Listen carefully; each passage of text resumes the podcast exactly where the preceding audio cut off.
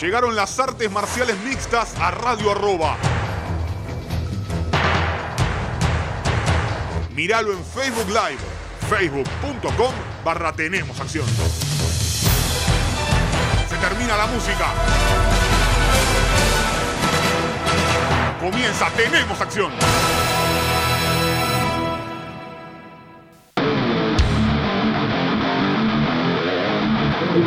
Hola, ¿qué tal amigos? Bienvenidos a una nueva edición de Tenemos Acción aquí en Radio Arroba con todo lo que dejó el mundo de las artes marciales mixtas. ¿Y qué nos dejó el mundo de las artes marciales mixtas este fin de semana? Un nuevo campeón en la máxima categoría de peso. Me refiero al camerunés, me refiero a Francis Ngannou que noqueó a Stipe Miocic y es el nuevo monarca de la máxima categoría de peso. 16 victorias en el campo profesional para él, todas ellas antes del límite, 11-12 en UFC, 5 victorias ahora por nocaut de manera consecutiva. Querido Francis, esto es tuyo, usted se lo merece, le dijo Dana White y le entregó el cinturón de campeón. Y mamita, qué y me hace mal, me hace mal porque la verdad fue una pelea tremenda y uno olvida a Miocic casi que rápidamente porque ya se habla de John Jones, de Derrick Lewis y Miocic quedó ahí en una nebulosa, pero hoy es momento de analizar la pelea y me voy a quedar con dos momentos. El primero es el intento de derribo de Miocic que defiende en Ganú y lo hace cobrar como loco. Yo creo que la mayoría hubiera ahí dejado por terminada la pelea, no se hubiera levantado, no hubiera tenido como. Miocic sí, y no solo eso, sino que decidió imponiendo el ritmo a la pelea. Se habló del error de Miocic de llegar con menos peso. No veo que haya sido un error realmente eso. Te puede pasar con Enganú que te meta una mano.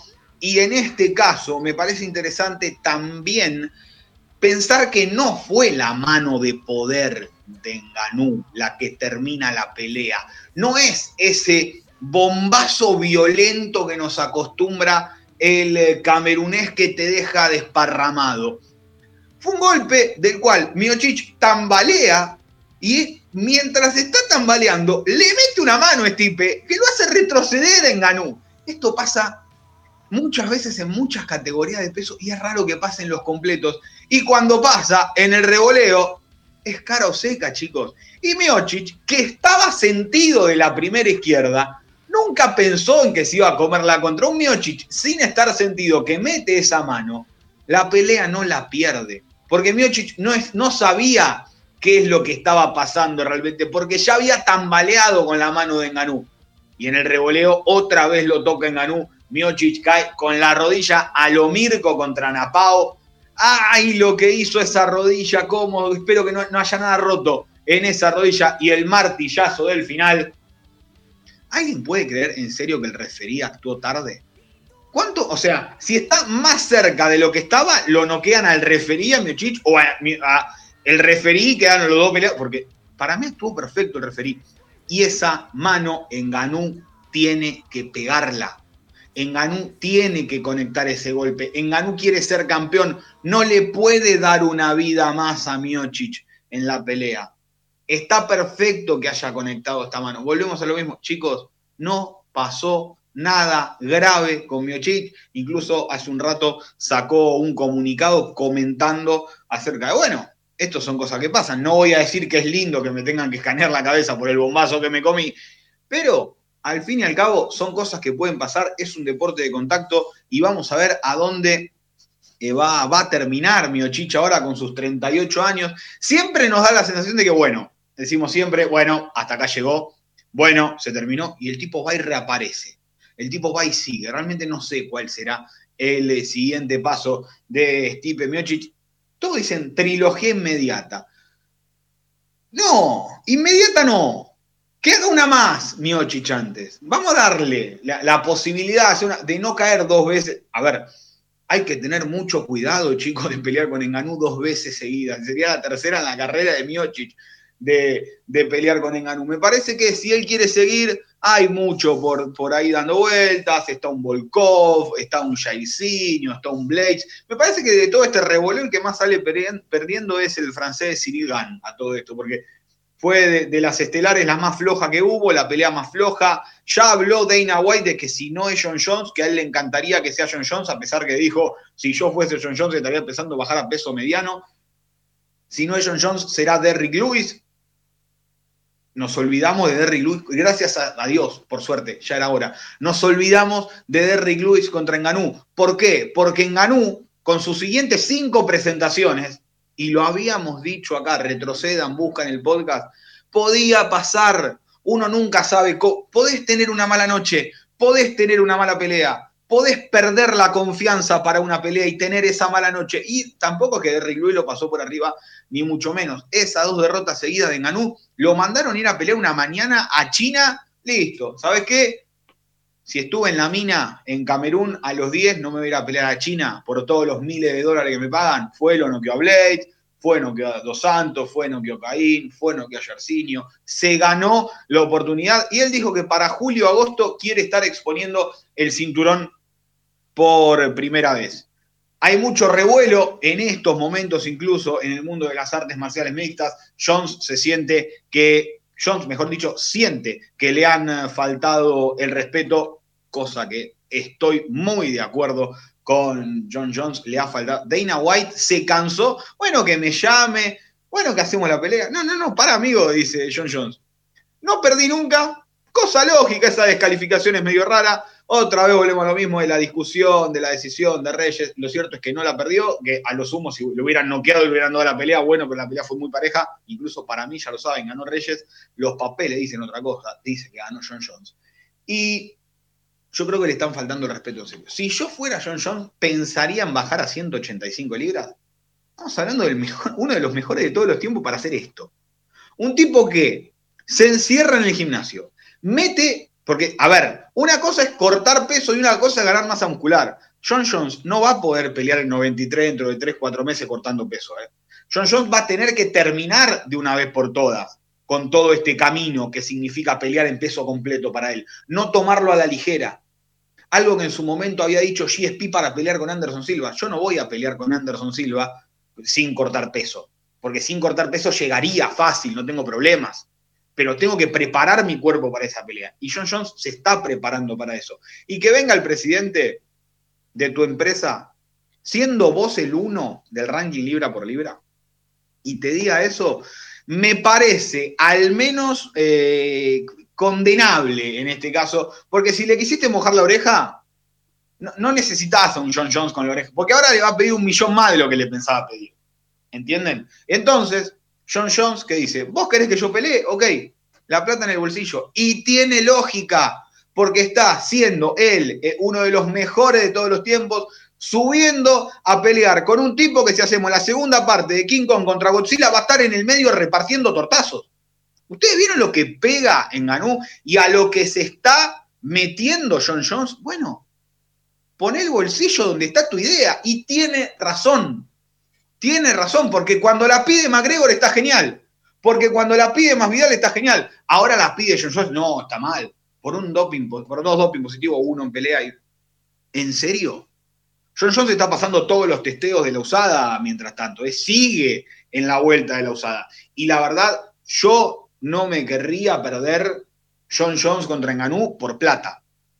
No, no, no está en mi, en, mi, en mi lógica perderme esa pelea porque no arreglan la plata.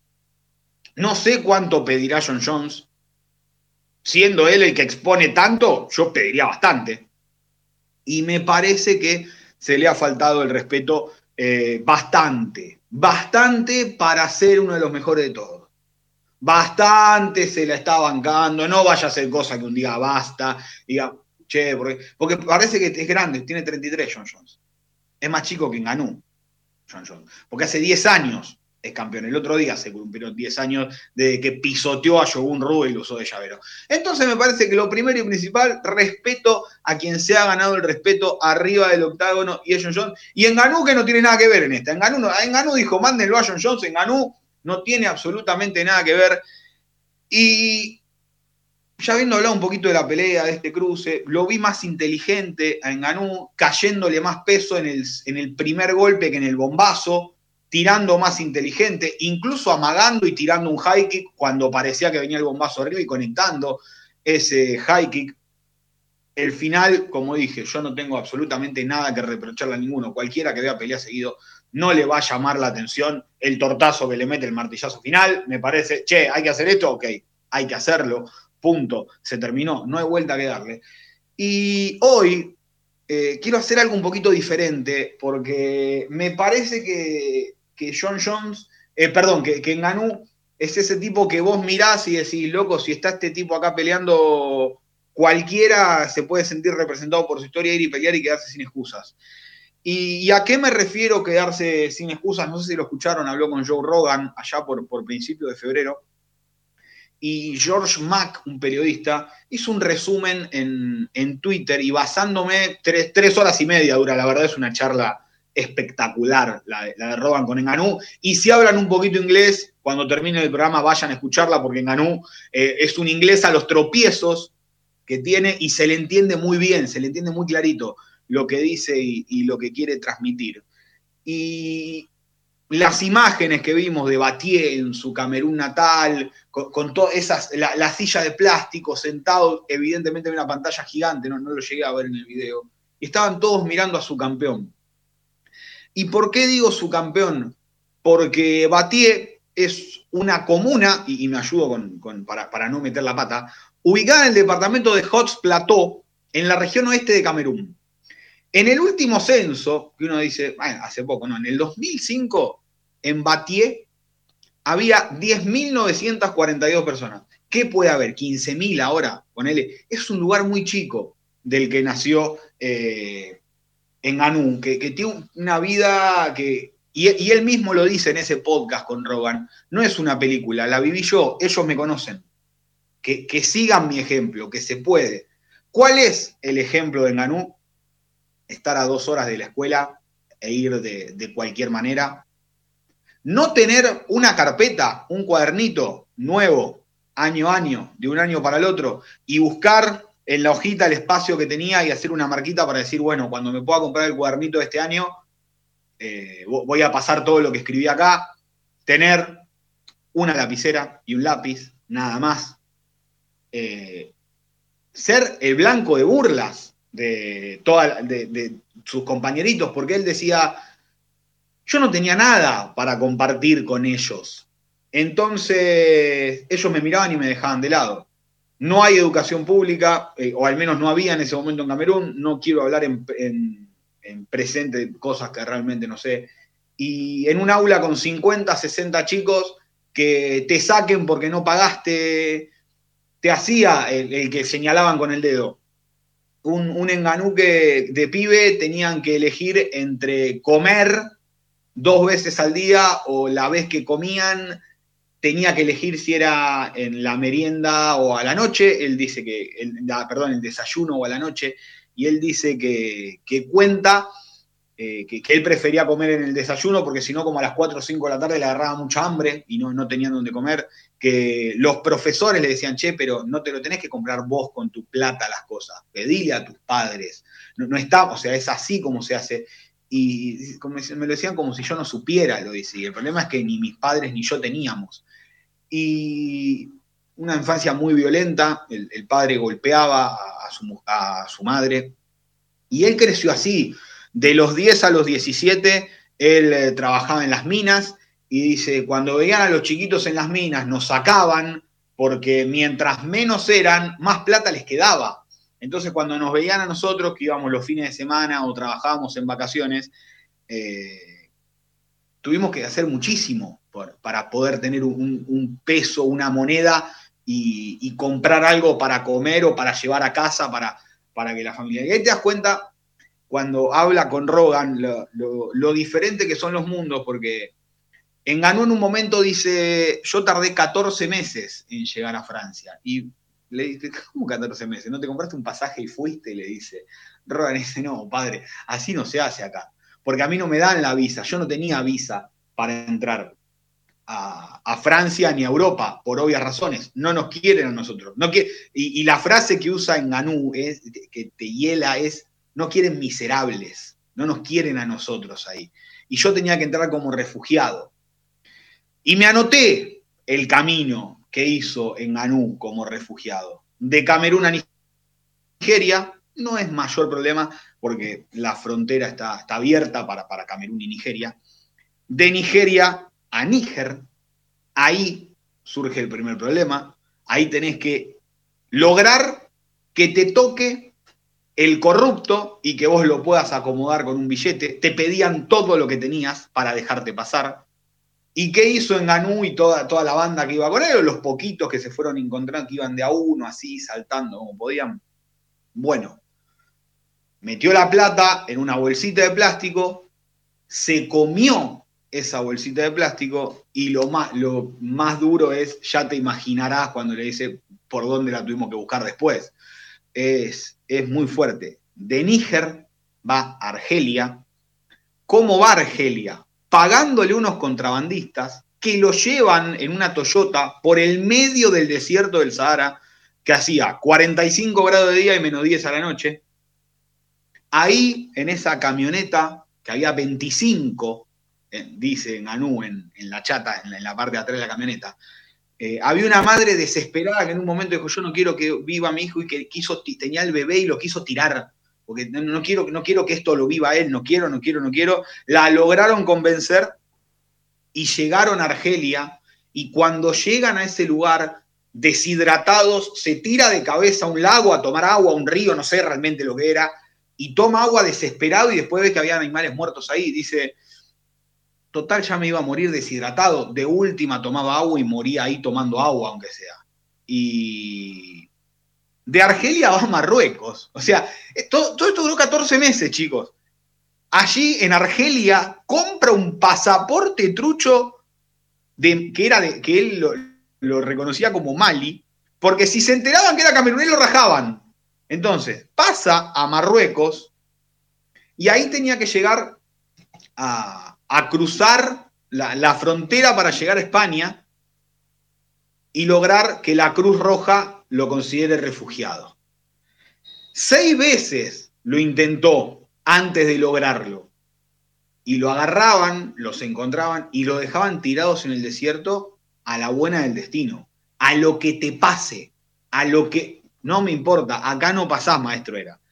Entonces, ellos mientras probaban, Consiguen un tipo buena onda, un, oficial de, ahí buena onda, y le dijo, ustedes se están equivocando en algo. Ustedes cuando tocan el mar ya sabemos dónde están, porque los radares los encuentran. Tienen que forrar todo el bote con papel metálico y así es lo más posible que logren pasar. Forraron el bote con papel metálico, llegaron a aguas españolas, se comunicaron con la Cruz Roja y finalmente entra como refugiado de España. En España entra como refugiado, está dos meses eh, aislado en una prisión hasta que finalmente lo sueltan y se va a París. ¿Cómo? En un tren, sin plata y vivía en un estacionamiento. Todo, eso lo, lo que anoté porque me parece que... Y por eso les contaba que para mí este, este iba a ser un programa especial, un programa distinto y lindo para demostrar cómo llega un tipo a, a ser campeón de UFC, que no es todo fácil. En París, él va a un gimnasio y dice, quiero boxear, yo quiero ser boxeador. ¿Por qué la hacía alguna que otra clase de boxeo? Se había comprado una motito, cuando se compró una motito en Camerún le dijeron, vos estás loco, vos con esa plata tendrías que haber eh, hecho, tu familia. Y, o sea, imagínate que por comprarse una moto el tipo estaba completamente loco, incluso cuenta eh, el, último beso que le da a su madre y dice, yo no sé si la vuelvo a ver. O sea, en ese momento, yo no sé si la vuelvo a ver. Pero no sabía nadie de todo el pueblo que se iba, no sabía nadie que se iba. Él, no, contó nada, él, fue a hacer la, suya. Y esto ya 24 años tenía, ya un tipo grande. No es que se fue de, chico, ni mucho. Él sabía bien a lo que iba. Cuando llega a este gimnasio en Francia, le dice, sí, o imagínate, te aparece en Ganú, un coso así, y yo te enseño a boxear, pero acá no vas a llegar a nada boxeando porque no tenemos los contactos. Y en el boxeo la única forma que entres es por contactos. Y yo te puedo enseñar artes marciales, le dice. ¿Qué carajo es eso? Mira, le muestro un par de videos y dice, bueno, dale, voy con esta. En Francia, bueno, nada, en Francia no se permite ground and pound, recién ahora están tomando las reglas unificadas.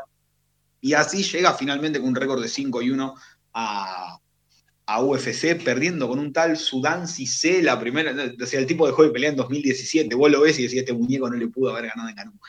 Y, y hoy este tipo es campeón de UFC, campeón de peso completo, de, o sea, tal vez al tipo que, si te lo, al tipo que más miedo a mano limpia le tenés que tener en el mundo, debe ser en Ganú. Eh, digo, a mano limpia está más que claro por qué, ¿no? Pero que, que un tipo de un pueblito de 11.000 personas, ponele que haya 15.000 ahora, hace 15 años fue este censo. Eh, no, sé realmente cómo crece la, población en Camerún, lo desconozco. Pero que desde pueblito, desde, desde esa nada misma, sea el tipo más temible del mundo, me parece que está recontravalorado, que, que hay que valorarlo y que se entiende también por qué después del knockout de Overeem el tipo se la creyó tanto. Porque no había llegado ninguno de ellos, no, sabía lo que era, o sea, de repente estaba en una suite en Las Vegas el tipo, después de tener barro hasta la cintura para sacar un, peso para ir a, ayudar a, la madre a que alimente a la familia, eh, para comprarse un cuaderno, una lapicera, unas zapatillas. Entonces me parece que, por suerte, pasó esa pelea con Derrick Lewis. La que lo mandó, lo, lo hizo más humilde, o sea, lo volvió a ese enganú humilde, pero ahora con posibilidades. Y esas posibilidades son las que convierten en Ganú en esto. Cinco victorias por nocaut seguidas. Solo uno pasó al segundo round. Solo uno pasó el primer minuto 11 de pelea. Y eso es lo que hace a este tipo una verdadera bestia. Cualquiera que se cruza en el terreno de Ganú hoy sabe que una mano te termina la pelea. Sabe que una mano necesita para determinar. ¿Tendrá cardio? ¿Qué sé yo? No lo sé. ¿Mejoró el cardio? Da la sensación que sí, por lo poquito que vimos. De una foto a la otra, de la primera pelea a la otra, se lo ve mucho mejor físicamente a Francis Ngannou. Pero a la vez, qué sé yo, no lo necesita. ¿Para qué quiere hacer una pelea larga en Ngannou si lo que toca se cae? Toca, se apaga, toca, se cae toca, se duerme. Miochit lo bancó hasta donde pudo, hasta donde se cruzaron pleno y donde Miochit dijo, es la mía, lo toqué, ¡pum! Necesitas de un segundo de lucidez de Ganú en 25 minutos de pelea para que la pelea termine. Miochit tuvo más de un segundo de lucidez de Ganú. Tuvo varios. La defensa de derribo que mete en el primer round es extraordinaria. Le tiró los 120 kilos en la nuca. No pudo hacer nada, Miochich. No lo pudo mover. Yo no entiendo cómo se paró después de ahí, Miochich. Estaba rápido, estaba ágil. Pero hay días que, las peleas no son, no son para uno. Hoy Francis Enganú, no hoy, pero es una manera de decir, creó la Francis Enganú Foundation, que está en, en Batí, en Camerún, que es una fundación sin fines de lucro para que los chicos puedan entrenar y textual de él cumplir todos sus sueños. Creo que voy a dejar ahí el eh, primer eh, bloque del programa. Me parece que, lo merecía en Ganú y que lo que sigue sea la cartelera. Sea lo que nos dejó un UFC 260 espectacular, con la victoria de Vicente Luque, con la victoria de Omar Morales, con la vuelta del ahora hombre del hate, Jan Mali, increíble. 26 años de lo que hace y todos le caen en redes sociales. Hacemos la primera pausa del programa y ya volvemos con más. Tenemos acción aquí en Radio.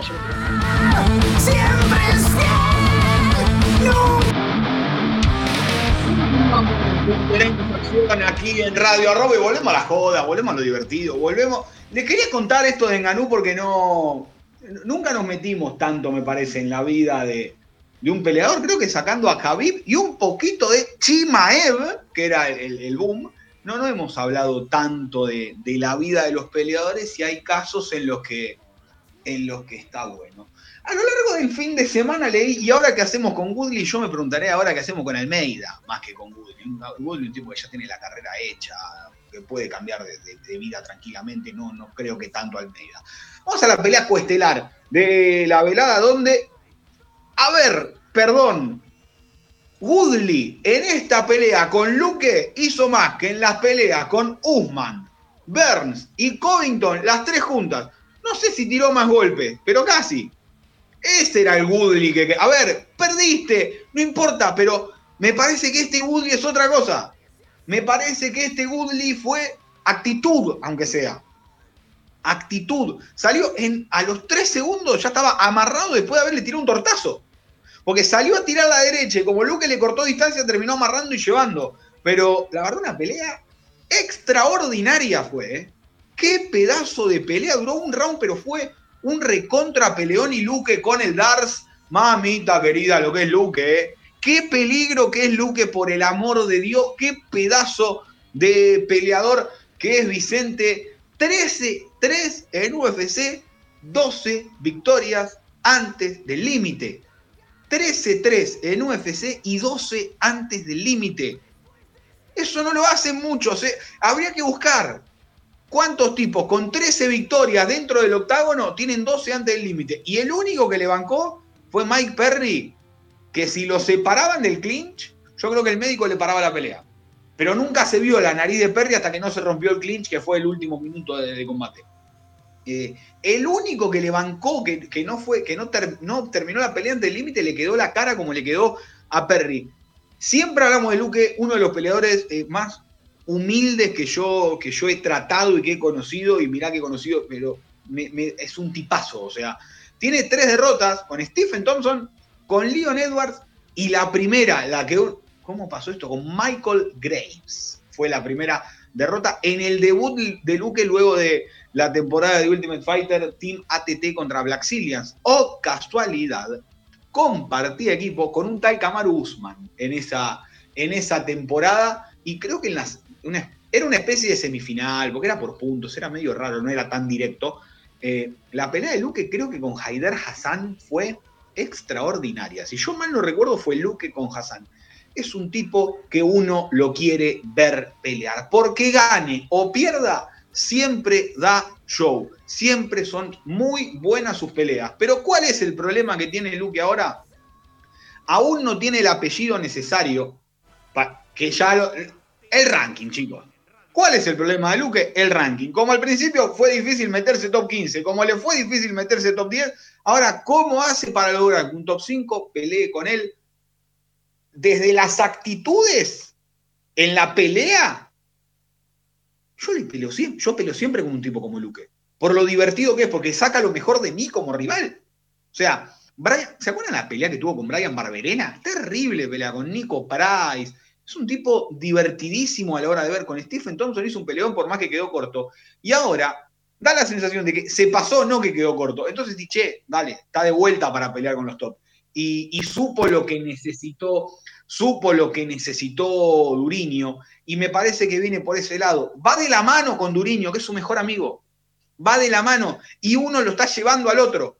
No sé quién lleva a quién realmente, porque el que tiene las chances es Duriño, pero el que más peleas es Luque. El que más ha entrenado, que más ha tenido peleas en Welter es Luque. Y casi que tiene un mejor récord Luque que Duriño, solamente que a Duriño se le han dado las oportunidades más rápido que a Luque. Otra de las cosas que uno no entiende por qué. Y Duriño le hizo un peleón a Guzmán y Duriño le ganó a Woodley, ¿entienden? Entonces uno lo va llevando al otro, porque van entrenando entre ellos para tener estas peleas. El día a día es entre ellos, y entre ellos no van a pelear nunca. Eh, vamos a ver qué es lo que pasa. ¿Y por qué digo vamos a ver qué es lo que pasa? Porque ya sabemos que Guzmán va a pelear con más Vidal. Que Covington, con los faroleros que es, me llamaría muchísimo la atención que acepte pelear con Luque. Covington diciendo, che, yo me merezco pelear por el título. Tiene razón, spoiler alert porque Duriño no va a pelear, son íntimos amigos. Porque tres, Leon Edwards va a decir, yo no paro de ganar, tengo 700 victorias consecutivas, tengo una sin decisión por un dedo en el ojo y yo tengo que retroceder a darle revancha a Luque. Y con razón lo diría, porque en el medio Edwards no peleó, no perdió, siguió sumando victorias. Entonces Edwards se tacha. Thompson, que le ganó a Luque hace un par de años, iba a pelear de vuelta, no tiene lógica. Encima Thompson viene a ganar a Jeff Neal. Michael Chiesa le apunta a los de arriba, pero yo creo que a Chiesa lo convences. Me parece el más convencible de todos estos para que se dé una oportunidad. Me parece el más, el que menos tiene como para levantar. Eh, yo esto, ¿entienden? El más sencillo de que te acepte una pelea me da que es eh, Después, él pidió a Ney Díaz. Yo no lo veo a Ney Díaz eh, volviendo para pelear con Luque. Me encantaría, sería un peleón, por supuesto. Yo no lo veo a Nate apuntando a, a ese tipo de nombres. Y el otro, el otro, es Chimaev. Porque Neil Magni no quiere pelear con Chimaev. Dijo, no es seguro que... Hace, la vieja confiable usó, no es seguro que llegue a la pelea. La, la McGregor, la McGregor tiró. Tiró la Conor. Eh, yo me preparo él no llega. Yo estoy seguro que voy a pelear, pero él, ¿y, qué, me qué hacemos con el rival? Esa es la McGregor, esa la inventó Conor, es muy buena. Eh, yo estoy listo, pero yo qué sé si él va a venir a pelear. No, no, a mí, a mí confirmame que él pelea y listo, a mí confirmame que él da el peso y listo, es muy McGregor esa. Eh, y entonces, esta pelea con Chimaev puede ser para Luque muy redituable, porque ya desde el vamos te ponen un estelar. Te ponen un estelar contra un tipo que está hecho para ser campeón invicto de welter, mediano, capaz pesado y no perder nunca en su vida. Entonces, lo agarrás volviendo de todos los problemas que tuvo, porque Chimaev va a pelear con un top. Yo no tengo dudas al respecto. No, es porque Luque. A ver, yo soy Luque ni en pedo acepto pelear con Chimaev. O sea, por, por resultado. Pero por lo que significa tener a Chimaev delante, vamos a ver qué puede. Me encantaría, ¿eh? Porque esto lo eleva a Luque, lo lleva para arriba. Digo, en el reconocimiento popular. Porque hoy te dicen los top, te dicen Usman, lo conoces, más Vidal, sí, Covington, sí, Duriño, sí, Edward, sí, Thompson, sí, Chiesa tal vez un poquito menos que el resto, pero sí. Y Luque termina siendo el desconocido de toda esa banda. Mal que me pese, un tipo que tiene 16 peleas en UFC y no es tan conocido. Pero bueno, las cosas como son, ¿no? Hype mata cualquier tipo de victoria que pueda llegar a tener. Entonces, cantidad de victorias contra hype, los cruzamos porque el hype es bueno, además, no es, malo, Chimaev, ni mucho menos.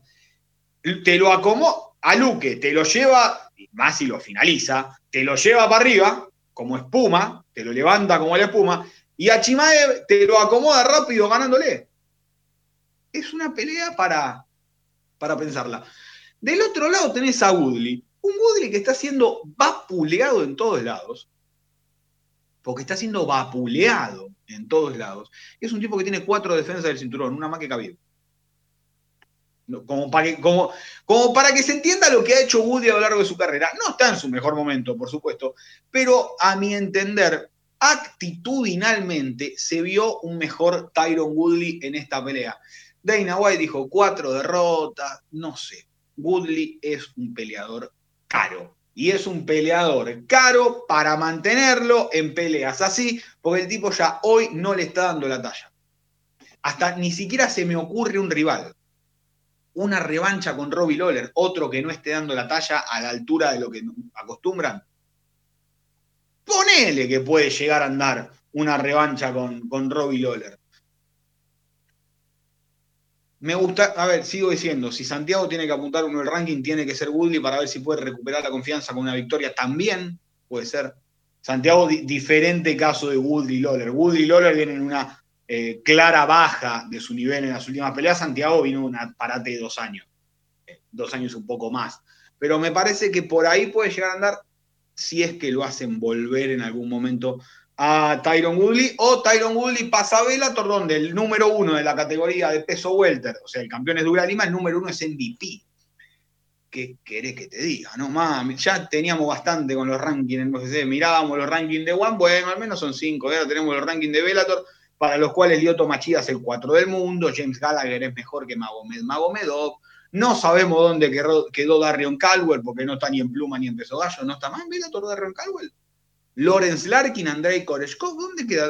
Ay, mío, ¿para qué hacemos esos rankings si no sirven para absolutamente nada? Entonces vamos a ver qué es lo que pasa con la división Welter. Respecto al otro combate, y yo ahí sí me pregunto qué, qué va a pasar con Tomás Almeida, porque es un pibe de 29 años que apuntaba a ser eh, en ese momento llamémosle el sucesor de Barao, ponele, cuando empezó, cuando Barao era una bestia, y es el sucesor de Barao hoy, realmente. Eh, o, o, no pelea más. No, no lo veo, no lo veo, no lo veo, no lo veo, no está en pelea, no aparece nunca. O'Malley lo tendrá que haber noqueado en el primero, le dio dos rounds de más. Gravísimo error de, de O'Malley. No tengo dudas que eso no le puede pasar. Andá y seguile pegando hasta que paren la pelea, porque el referí es el que decide cuando termina, no vos. Y O'Malley pasa a tener un récord de 13-1, 9 por nocaut, 1 por sumisión, 8 en el primero, 5 y 1 en UFC, 3 nocaut, pero es un paquete vende humo.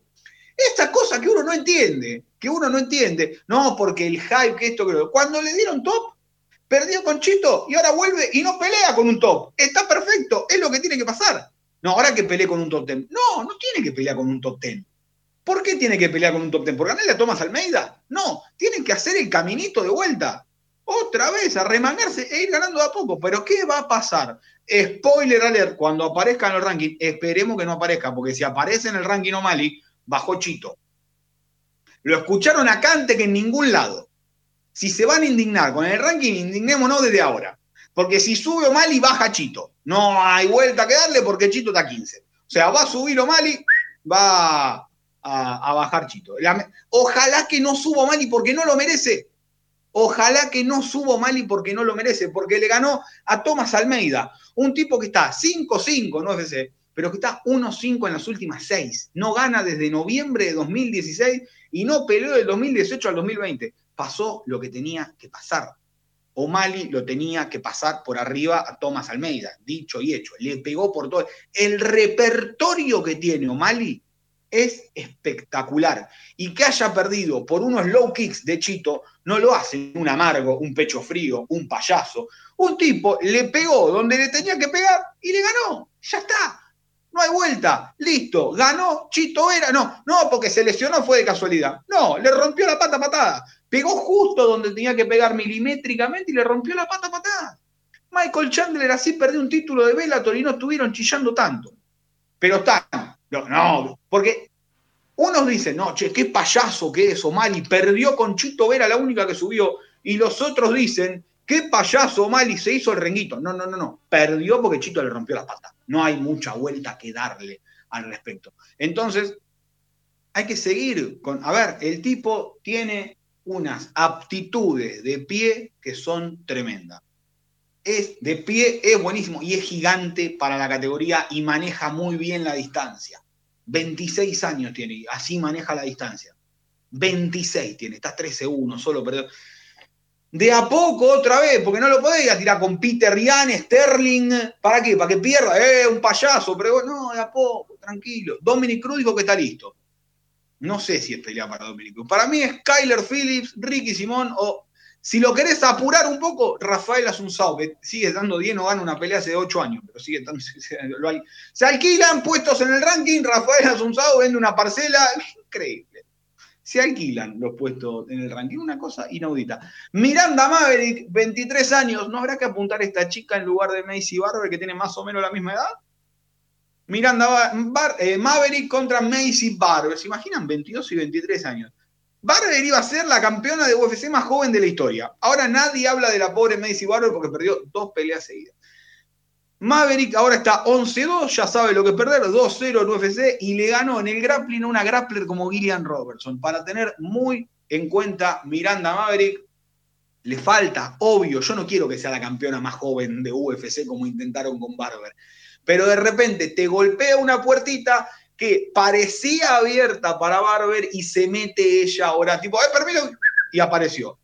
No me gustaría que la pongan con Alexa Grasso, una categoría que está plagada de combates, está llena, no, hay nadie casi que, que, esté suelta, salvo Alexa, que no, reitero, no me gustaría que se dé la pelea, y Cintia Calvillo. Y ahí ya te miro la pelea distinto. Yo con Calvillo la veo peleando a Miranda Maverick. Gran presentación de Jamie Muller, que qué knockout hermoso que metió sobre Kama Worthy, knockout en el primero, primera victoria para él dentro del octágono. Y yo te digo, para usar uno, porque si no lo usamos poco a los nuestros.